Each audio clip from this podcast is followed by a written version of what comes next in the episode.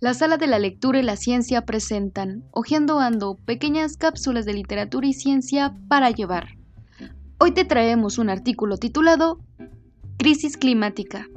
¿Hemos puesto la fecha de caducidad al planeta? Por Claudia Llanes y Javier Cuenca. Publicado el 9 de septiembre de 2021 para el medio digital Principia.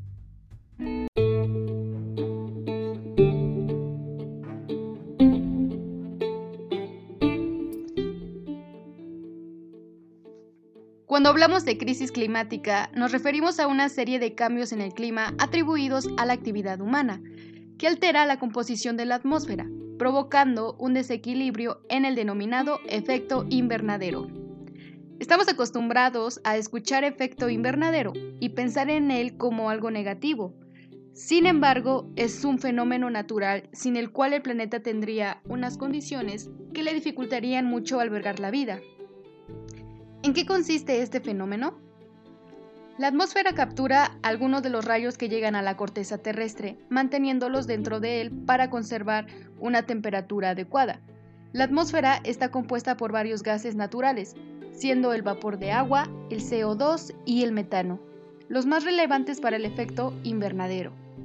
Gracias al efecto invernadero, nuestro planeta tiene una temperatura media de unos 15 grados centígrados, mientras que se estima que, sin este efecto, la temperatura media de la Tierra sería menos 18 grados centígrados. El problema viene con la llegada de la revolución industrial hace aproximadamente 260 años, cuando se dispararon las emisiones de estos gases a la atmósfera, por lo que comenzó a retener más calor del necesario. Además, el efecto de la globalización ha empeorado este problema de manera considerable, aumentando en 2017 un grado centígrado la temperatura del planeta con respecto al inicio de la revolución industrial. Se calcula que entre un 20 y un 40% de la población mundial vive en regiones que ya han experimentado un calentamiento superior a 1,5 grados centígrados con respecto a los niveles preindustriales. Con este grave problema entre manos, en 2015, 195 países firmaron el Acuerdo de París, en el que se fijaba como objetivo un aumento máximo de 1,5 grados centígrados de la temperatura media del planeta. ¿Por qué 1,5 grados centígrados? ¿De dónde sale este número?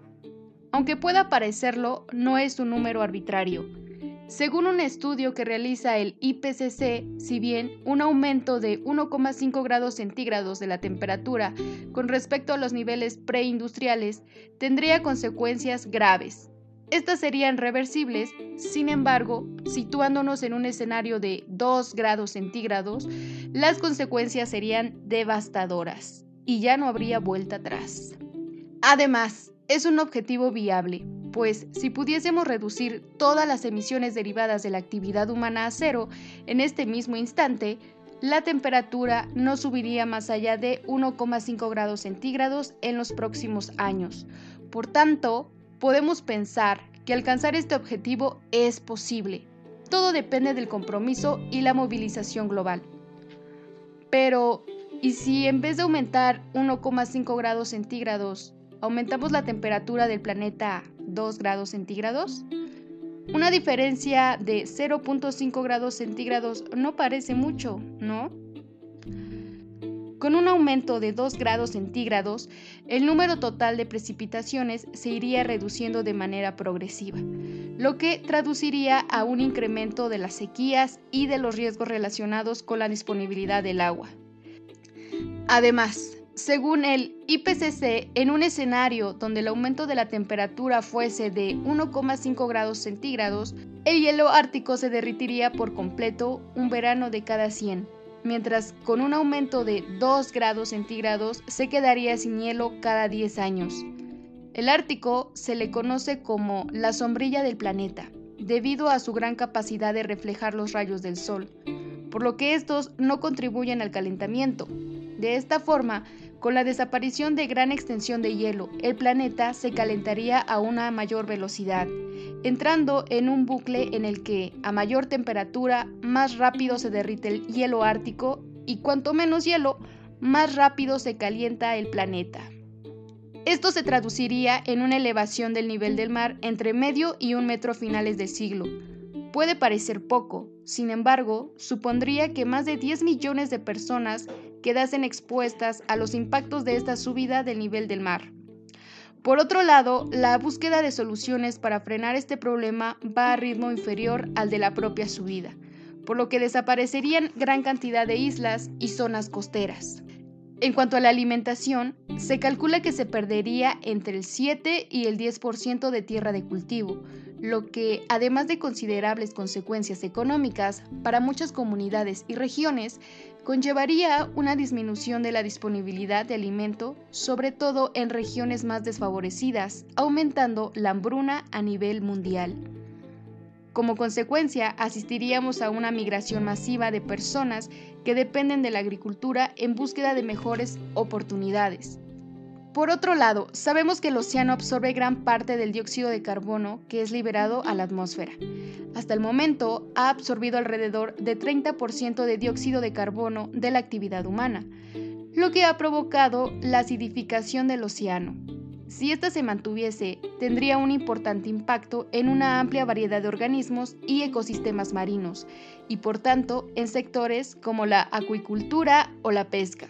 De esta manera, la pesca local en las regiones tropicales, muy dependientes del hábitat proporcionado por los ecosistemas costeros, como arrecifes de coral o manglares, afrontarían riesgos cada vez mayores debido a la pérdida del hábitat, los episodios de calor extremo serían cada vez más frecuentes, pero de la misma forma en todo el planeta, en latitudes medias durante las estaciones de verano, el incremento de temperatura sería de hasta el doble, mientras que en las estaciones frías los polos se calentarían al triple.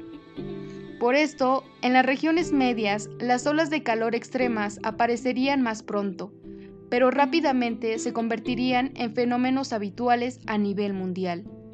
Esto provocaría que aproximadamente 420 millones de personas estuviesen expuestas constantemente a olas de calor extremo. Algunos riesgos serían de larga duración y sus consecuencias irreversibles. Cuanto mayor fuese la temperatura, mayores serían las variaciones ambientales, más frecuentes e intensos los episodios extremos, y con ellos menores sería la posibilidad de adaptación, tanto en los sistemas naturales como de los propios humanos. Esto llevaría a una gran pérdida de ecosistemas y con ello de los seres vivos que lo componen. Acabarían por extinguirse el 18% de especies de insectos, el 16% de plantas y el 8% de vertebrados.